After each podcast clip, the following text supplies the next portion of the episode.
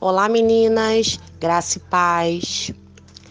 Temos vivido tempos de sonhos sendo desfeitos, planos caindo por terra. Acredito que a situação mais difícil que temos é de lidar com essas frustrações.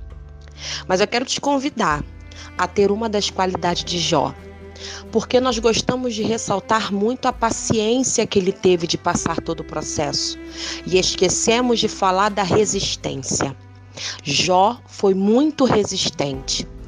Porque, mesmo em meio às perdas, mesmo que tudo tenha saído do controle dele, mesmo que todos os planos que ele fez, que ele investiu, tenham sido destruídos, ele se manteve resistente.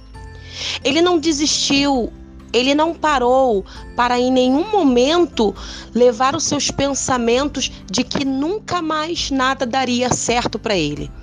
E eu quero te convidar a ter esse sentimento hoje de resistência. Resistir em meio a um tempo que você olha e não vê perspectiva de nada.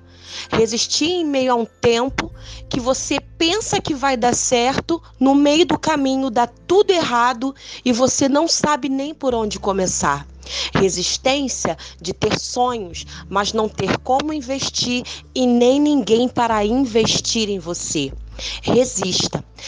Até parece que não vai mudar essa situação. Até parece que isso não vai dar certo, que não vai para frente, que não vai progredir. Só parece. Resista a esse tempo, porque tem algo muito maior e melhor preparado lá na frente, que nem eu e nem você temos a consciência, mas Deus já escreveu. Há uma palavra também que diz que os pensamentos de Deus são muito maiores que os nossos e os planos dele são muito melhores que os nossos. Então, resista a esse tempo difícil, porque já tem um plano preparado, já tem um projeto idealizado por Deus para você. Resista.